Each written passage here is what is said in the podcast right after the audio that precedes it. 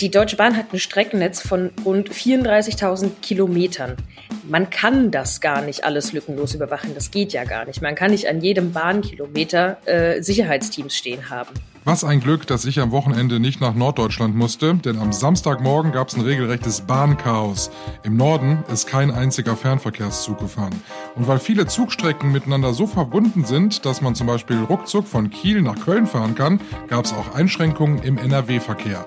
Das und mehr ein Thema hier heute im Aufwacher. Ich bin Michael Höhing. Rheinische Post Aufwacher. News aus NRW und dem Rest der Welt. Hallo und herzlich willkommen zum Aufwacher. Ich wünsche euch einen guten Start in die neue Woche mit uns. Und wir sprechen später noch über ein Start-up-Unternehmen, was die geniale Idee hatte, Insekten zu züchten, und zwar ganz, ganz viele Insekten, um sie später weiter zu verarbeiten, zum Beispiel zu Tierfutter. Ein Thema dann auch gleich hier bei uns. Und wir schauen noch kurz nach Niedersachsen. Da ist ja gestern gewählt worden. Es gab eine Landtagswahl. Die Ausgangssituation vor der Wahl. Es gab eine große Koalition unter Führung der SPD mit Stefan Weil als Ministerpräsident. Das Wahlziel der Sozialdemokraten war stets Rot-Grün, also keine große Koalition mehr. Und dieser Plan, der ist wohl aufgegangen. Als diese Aufwacherfolge produziert worden ist, da lag Rot-Grün vorn. Die SPD bleibt stärkste Kraft mit Verlusten. Die CDU hat im Landtag noch mehr Plätze verloren als die SPD. Gewinne gab es für die Grünen. Und das vorläufige amtliche Endergebnis, das findet ihr jetzt auf RP Online. Den Link dazu bei uns in den Show Notes. Kommen wir zur Deutschen Bahn. Als ich am Samstagmorgen gehört habe, dass im Norden kein Fernverkehrszug mehr fährt, da habe ich natürlich mal wieder an das marode Bahnnetz gedacht. Irgendwo wird wohl irgendwo wieder mal eine Leitung kaputt sein oder sowas. Kein ICE, kein Intercity ist gefahren. Es gab keine Funkverbindung zwischen den Zügen und der Leitstelle. Und da geht Sicherheit eben vor, deshalb blieben die Züge stehen. Die Auswirkungen, die waren auch bei uns in NRW zu spüren. Und wie wir wenig später ja auch erfahren haben, lag ein Grund für dieses ganze Chaos auch bei uns im Land. Lilly Stegner hat unter anderem mit der Bahn gesprochen. Hallo Lilly. Hi. Fassen wir mal zusammen. Was war das für ein Samstagmorgen bei der Deutschen Bahn? Also es kam am Morgen kam die Meldung, dass der Zugverkehr in ganz Norddeutschland ausfällt. Das hat sich dann natürlich auch auf NRW ausgewirkt, weil vor allem eben die großen Verbindungen zwischen den Städten wie Berlin, Hamburg, Hannover, Köln, Düsseldorf waren davon auch betroffen. Es fuhren weder Fern- noch Regionalzüge im Norden von Deutschland. Und das hat natürlich für einiges Chaos gesorgt und äh, ganz viele Zugreisende haben dann versucht, auf alternativen Routen, zum Beispiel über Frankfurt, ähm, dann ihre Strecken zu bewältigen. Und das hat dafür gesorgt, dass die Züge sehr überlastet waren. Also ähm, es war dann, die, die, die Störung war relativ schnell behoben. Bis zum Vormittag, Mittag war die, die, die Störung an sich behoben. Aber es war eben so, dass bis in den Abend hin sich da noch volle Züge, dicht gedrängte Menschen in Abteilen überall getummelt haben und und das hat sich aber im Laufe des Sonntags dann auch wieder normalisiert. Am Sonntag gab es davon schon keine Auswirkungen mehr. Jetzt habe ich gerade gesagt, ich habe spontan ans marode Bahnnetz gedacht. Bei der Bahn ist ja immer irgendwas. Im Sommer gehen die Klimaanlagen nicht, im Winter liegt Laub oder Schnee auf der Strecke. Wie war es denn diesmal? Es gab ja tatsächlich einen sehr technischen Grund, für den die Bahn aber im ersten Schritt nichts konnte. Ne? Also in diesem Fall war es jetzt so, und das finde ich selbst auch irgendwie ein bisschen ähm, verwunderlich fast schon, dass Kabel durchtrennt wurden. Aber es waren eben Kabel, die dafür zuständig sind, dass der komplette Funkverkehr zwischen Zügen und Leitstellen funktioniert. Und wenn da eben kein Kontakt Kontakt mehr ist, dann können, da, dann können Zugverbindungen nicht aufrechterhalten werden, weil eben nicht mehr klar ist, wann wo Züge fahren und äh, ja, im schlimmsten Fall wird es dann halt zu Kollisionen kommen oder Zügen, die nicht da landen, wo sie landen sollen. Und relativ schnell war klar, dass das vermutlich aller Wahrscheinlichkeit nach ein bewusster Sabotageakt gewesen ist und nicht einfach ein technischer Defekt. Man ermittelt da gerade, der Staatsschutz des Berliner Landeskriminalamtes ist da gerade am Werk, auch das Polizeipräsidium Bochum ist damit im Boot, denn es war wohl an zwei Stellen, einmal in Berlin und einmal in Herne hier in NRW. Und jetzt muss man eben noch herausfinden, wer das genau war man geht aber mittlerweile auch davon aus, dass ein staatlicher Akteur da nicht ausgeschlossen ist. Und wenn man jetzt hört, ein staatlicher Akteur könnte dahinter stecken, dann würden wir natürlich aufgrund der gesamtpolitischen Lage aktuell davon wahrscheinlich Russland am ehesten das Ganze zutrauen. Das ist alles im Moment noch Stochern im Dunkeln. Wir wissen alle noch nicht, was da genau passiert ist. Die Ermittlungen laufen, wie gesagt. Aber ja, es gibt auch Stimmen, die schon da Russland im Verdacht hatten. Denn es ist natürlich so etwas Kritisches wie so eine Bahninfrastruktur. Man hat ja gemerkt, welche großen Auswirkungen das hatte und auch weit über die Region hinaus, in der es zu Zugausfällen kam. Also es gibt immer mehr Stimmen, die sagen, das könnte auch damit zusammenhängen, ja. Und nun will ich an dieser Stelle ja gar keine Panik machen, aber mir ist es tatsächlich am Wochenende so gegangen, als ich das so gehört habe und die Nachrichten auch so verfolgt habe, dass einem ja dann schon so ein bisschen mulmig wird, ne? wenn man feststellt, wie schnell das eigentlich geht, dass man äh, Infrastruktur in Deutschland lahmlegen kann, an die wir uns so gewöhnt haben. Also so ein Zug halt, ne? der von A nach B fährt. Total. Man muss sich halt auch überlegen, ich habe mit einer Sprecherin der Deutschen Bahn gesprochen. Die Deutsche Bahn hat ein Streckennetz von rund 34.000 Kilometern. Man kann das gar nicht alles lückenlos überwachen. Das geht ja gar nicht. Man kann nicht an jedem Bahnkilometer äh, Sicherheitsteams stehen haben. Wie krass die Auswirkungen sind, das war aber, glaube ich, zumindest mir war es nicht klar, äh, wie, wie schwerwiegend da die, die Auswirkungen durchaus sein können, wenn es flapsig gesagt, nur zwei Kabel sind, die durchgetrennt wurden. Und wir werden da ja auch so ein bisschen Opfer unseres eigenen Luxus. Wir genießen es ja, dass wir so Züge haben, die von Kiel nach, nach München fahren und so legt das dann alles lahm. Ne? Genau, das ist es eben auch, dass dieses Bahnnetz in Deutschland ja sehr weit verzweigt und sehr verwoben ist mit vielen Umsteigen. Jeder, der mal irgendwie eine längere Bahnreise gemacht hat, kennt das ja, dass man an 25 Bahnhöfen gefühlt umsteigen muss. Und wenn dann eben ein Umstieg schon nicht klappt, weil irgendwo ein Zug ausfällt, dann wird es eben kritisch und das bringt dann weit über die Region vieles durcheinander. Ich bin sehr, sehr gespannt über die Ermittlungsergebnisse der Behörden. Vielen Dank, Lilly Stegner, für die Infos. Gerne.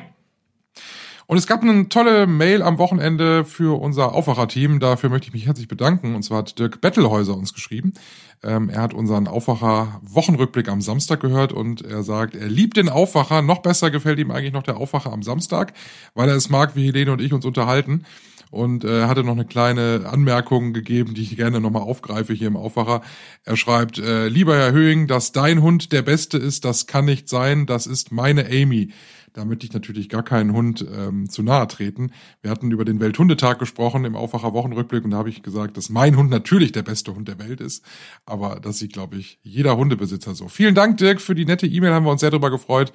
Bleib uns weiter treu hier im Aufwacher. Und wenn ihr uns was sagen wollt, gerne Lob und Kritik für den Aufwacher loswerden möchtet, dann geht das wunderbar per E-Mail. Schreibt uns gerne an aufwacher.rp-online.de.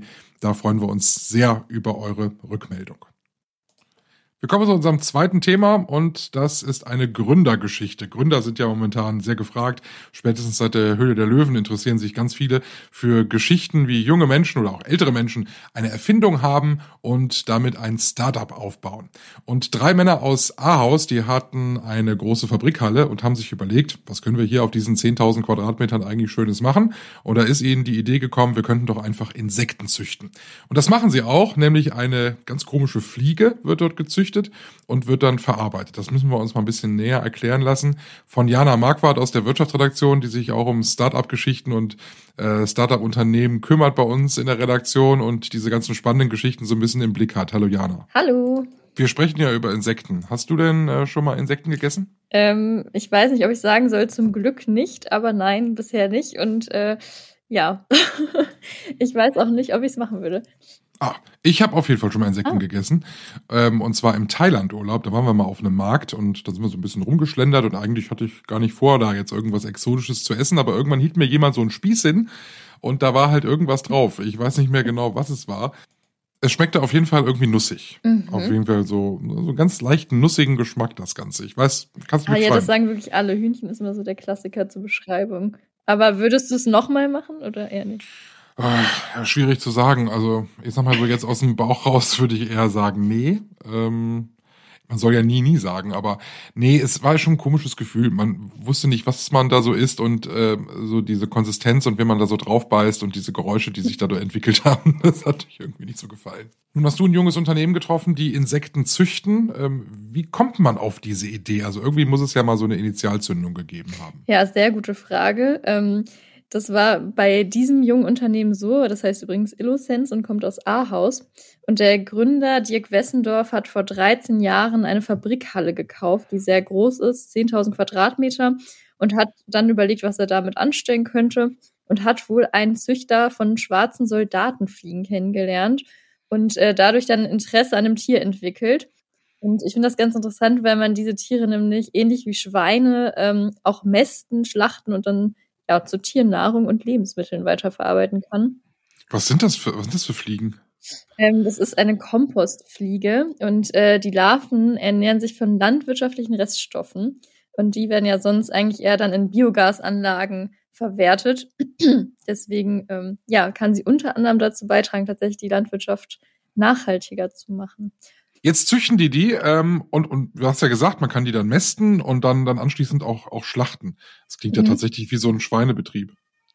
Ja, total. Ist aber tatsächlich nachhaltiger und auch platzsparender, weil man nämlich die schwarze Soldatenfliege sozusagen stapeln kann. Also die werden in Hochregalen gezüchtet.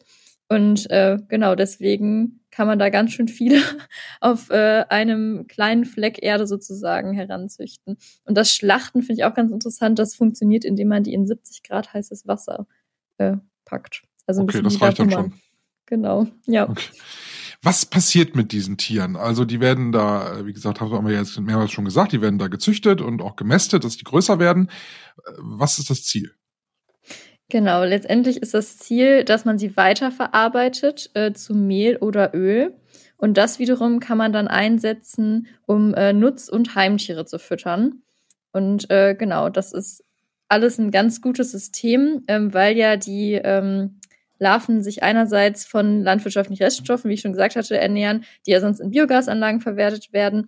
Und äh, die kann man dann halt sozusagen für die verwenden und dadurch ergeben sich dann wiederum äh, wertvolle Proteine. Ähm, und das ist dann ein Upcycling-Prozess. Also das heißt, aus Abfallprodukten wird dann was Neues hergestellt. Und äh, nicht nur das ist äh, super an diesen äh, Tieren, man kann nämlich auch noch äh, aus ihrer Laurinsäure, die auch, äh, aus, also die in ihrem Öl drin ist, Palmöl ersetzen. Und äh, da gibt es noch einen weiteren Stoff, äh, Chitin, der wird in der Kosmetikindustrie angewendet.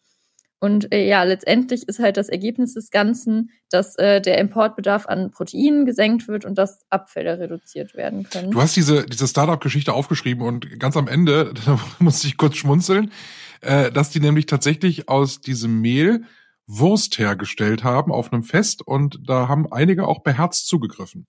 Mhm. genau, also ich hatte mit der Unternehmenssprecherin gesprochen und sie meinte, ähm, also sie hat es als Produkt der Zukunft bezeichnet und meinte, sie hätte es auch selber probiert und ihr hat es sehr, sehr gut geschmeckt.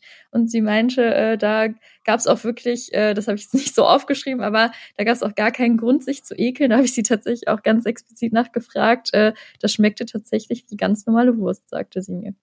Und jetzt sind wir doch fast schon wieder neugierig und würden das gern probieren. naja.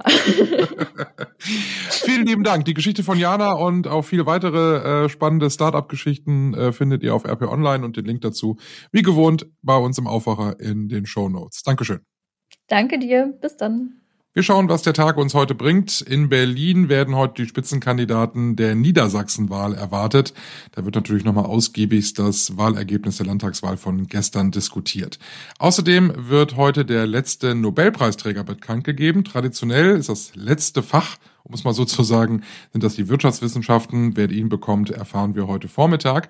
Außerdem gibt's noch einen ganz spannenden Termin. Und zwar wird heute der Vorschlag der unabhängigen Kommission Erdgas und Wärme äh, für die Gaspreisbremse an Bundeskanzler Olaf Scholz übergeben. Ganz offiziell, was die Politik dann daraus macht und wie dieser Vorschlag aussieht, das erfahren wir ebenfalls heute im Laufe des Tages. Aktuelle Entwicklungen dazu jederzeit auf RP Online. Und dann gucken wir noch aufs Wetter. Bei uns in Nordrhein-Westfalen gibt's heute ein bisschen Sonnenpause. Es gibt viele dichte Wolken, immer wieder Regenschauer bei 18 Grad maximal. Aber schon morgen gibt es Sonne und Wolken wieder im Wechsel. Dann wird's ein bisschen kühler mit 14 Grad. Aber es bleibt dann vermutlich bis zum Wochenende regenfrei. Das war der Aufwacher für heute Montag, den 10. Oktober. Ich bin Michael Höhing, wünsche euch einen schönen Start in die Woche. Mehr Nachrichten aus NRW gibt's jederzeit auf RP Online. rp-online.de